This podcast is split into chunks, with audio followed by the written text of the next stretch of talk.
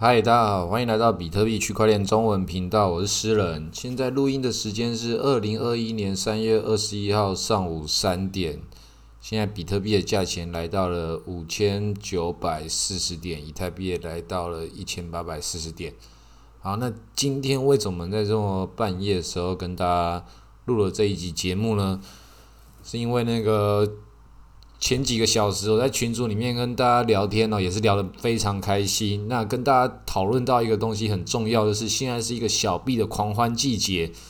那狂欢到一个最高潮时候，那很有可能就是一个进入熊市的一个前奏曲啊。现在这个像在夜店一里面一样，那个音乐开最大声的时候，大家最嗨的时候，肯定就是有一些人开始已经胡言乱语了。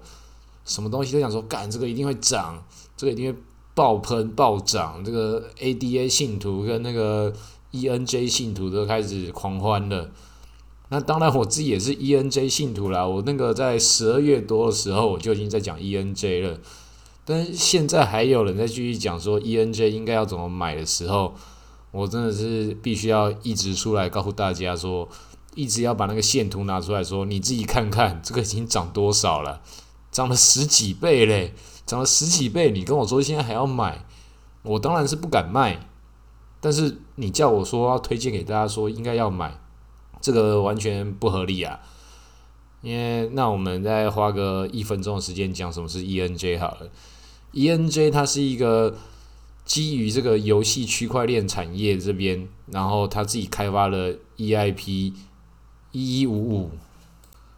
那这个 EIP 一一五五这个协议其实也没有什么大不了啦，它只是其中一个协议，跟那个 EIP 七二一 EIP 其他的奇奇奇怪怪那些东西都是一样。对我们用户来说，你不用在乎这么多，你只要知道它是一个有技术技术含量的一个一个组织。那现在推出了这个这个协议，是要来让这个 NFT 现在暴涨这些 NFT 是有一个。更好、更更更顺畅的一个使用者体验。那但是它真的能够支持这个币价一路上涨到这个程度吗？这就是大家好好谨慎思考的。当然，我自己是很看好它，我才会买，也才会在那个十二月的时候就开始讲这件事情。当然，区块链产业结合这个游戏产业，它是一个非常合理的一个一个结合，它未来一定也是非常的大有可为。但是不代表说你现在将投机的心态去参与它，你一定要一定要知道说你自己买了任何一个东西，你一定要知道你买的是什么。我我不会说说你不要买，你你你买了之后，你要回头去使用它，去看看它的官网到底做了什么事情，你自己参与其中，了解它之后，你才不会成为一个单纯的投机者。当然，你要自己是一个单纯的投机者也很合理。因为这个市场毕竟就是一个投机型的市场，随时都有新的人进来，然后旧的人离开，一直来来去去的。但是如果你要在这里长长久久的话，你应该还是要了解一下你自己在做的事情是什么吧。如果你就是一个投机的人，那你就要很很坦然的面对自己的内心，说：对我就投机。我觉得现在看大家都在讲 NFT，我就买它，买了就涨，涨了就吹它，吹捧，然后卖掉，这也可以。但是你不要自己。去自我说服，说我是一个信仰者，我加入了他，然后说自己说，哎，我因为看好他什么未来，但是你看好他未来的时候，你从来就没有使用它，说看好什么屁未来，事实上就是如此嘛。你看好它就使用它，不然你看好它在看好什么？就是就是有人看好看好苹果手机，然后从来不用智慧型手机，这也不合理嘛。当然现在所有人都在用智慧型手机啊，大家所有人都在用苹果，但是你不要就只有只有嘴信仰，不是只有嘴上讲讲，一定要参与的。那我自己也有参与这个 ENJ 的这个这个体系，我有去看它一些其他 NFT，但是那个里面真的我想要买的东西也不至于，但是我现在 ENJ 我就是，哎，我就慢慢卖，卖到剩下也不也不多了。但是最近最近这一两个礼拜才才有人在那边一直讲说他已经 all in ENJ 了，我真的很为这些人感到担心呐，所以录了录了这一集，但是。接下来我要讲的不是这些事情，而是要讲另外一个币。另外一个币是我真的很看好的，但是它依然有它很大的风险。我接下来要讲的是那个 Curve，C R V 啊，Curve 这个是那个区块先生很常讲的一个一个一个代币。区块先生自己就是客服的那个忠实信仰者，他的那个大法师、大主教，他已经是那个克服宇宙的那个中华区最大代言人了，自己就持有了很多客服巨金，就开始讲客服的体系是什么，客服到底怎么运作的。然后每次听到他讲之后，都都会忍不住又加仓的。但是这个客服依然有很大的风险，毕竟 DeFi 都是有有风险。但是这个世界上所有事情都是有风险的。那我自己已经开始把这些所有的小币，已经开始慢慢的清仓，已经一一路的慢慢的就是卖成比特币了。因为比特币才是这整件事情最重要的核心。那我们现在回头讲这个 Curve，为什么 Curve 它有这么大的一个诱惑力呢？因为客服它是在现在最着重于稳定币的交易，那为什么稳定币的交易听起来没什么了不起？但是它为什么又那么的重要？原因正是因为现在你还会持有稳定币的人只有两种人，一种就是很胆小不敢进场的这些人，另外一种就是哪一种人？就是我已经很大户了，大户到我会持有稳定币。那是哪一种？就是那种交易所啊，或者其他这种巨金，因为那个你是你是交易所啊，或者其他的这些这些不同的组织跟单位，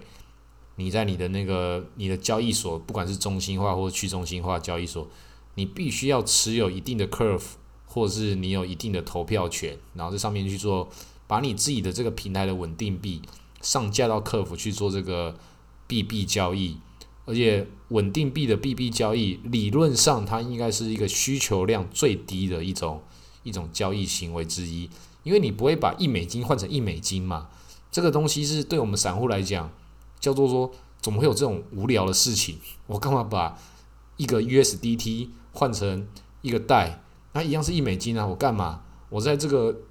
这个币安上面，我为什么要拿这个 USDT 换成代，然后去给人家烧这个手续费？何必呢？但是这是我们散户的思维，这是很正常的，因为我们在这个使用环境之中，我们当然就这样想。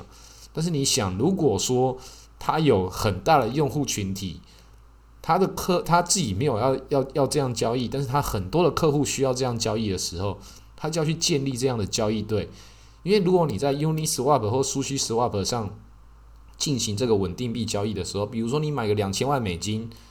两千万美金，你说说说，对我们散户来讲当然是很多，但是你对一个机构级的一个一个组织来讲，这两千万美金哪算什么钱？那你的两千万美金去买去买那个 USDT 换成贷的时候，啊就突然就变成一千八百多万美金，那中间那两百多万跑哪去了？就那个交易深度不够，滑价滑掉了啊！但是回到客服上面的时候，它就变成是就是它的交易滑点就会就会很平顺。不会产生那么巨大的这种落差，那这就代表什么？客服就是一个金鱼级的玩家在里面所进行交易的地方。那我现在当然我是在推荐客服，但是不代表说客服就是没有风险的。它当然有它相对应的风险，但是我自己会投资它的原因，就是因为我长期的看好它，看好它变成一个去中心化的外汇平台。因为现在比特币，我当然是对比特币的信仰还是最巨大的。但是现在我们也要接受一个事实，就是全世界更大的经济体、更大的金融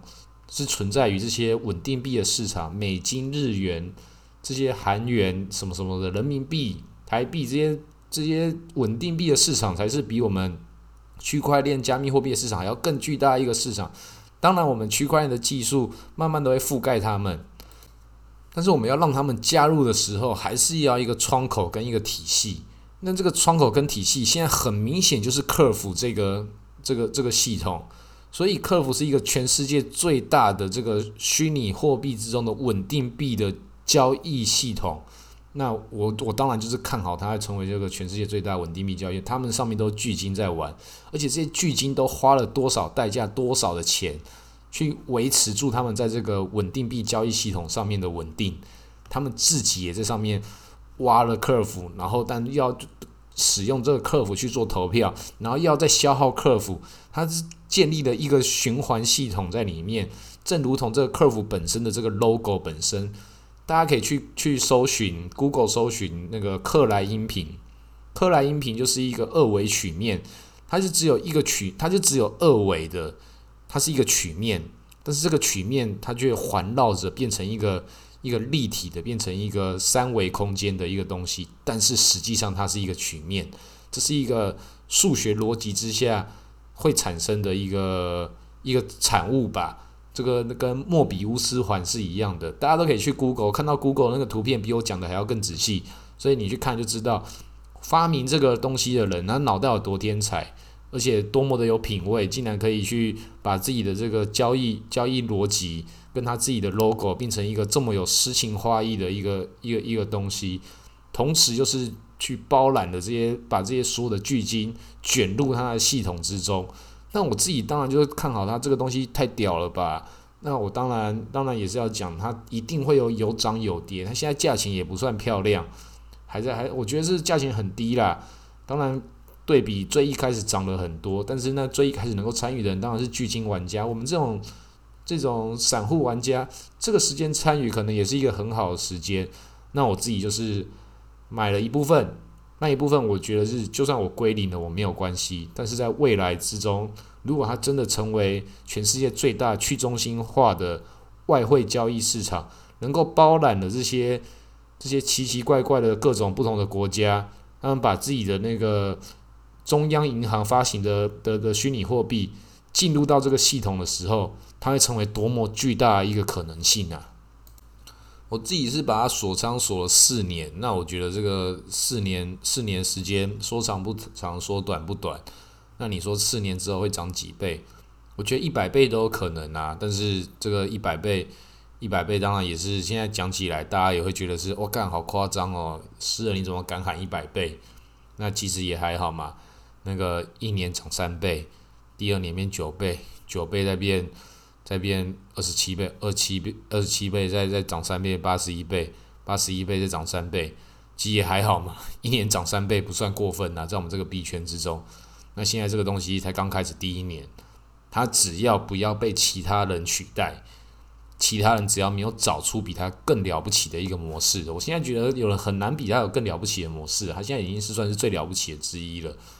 但是他接下来会不会有其他挑战？我不知道，这已经超过我的能力范围了，超过我的想象力边界了。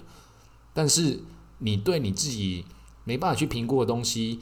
然后你也知道他有多么厉害，那我没办法评估他的未来有多厉害。但是我知道他很厉害，就是比我厉害，比你厉害，就是很屌。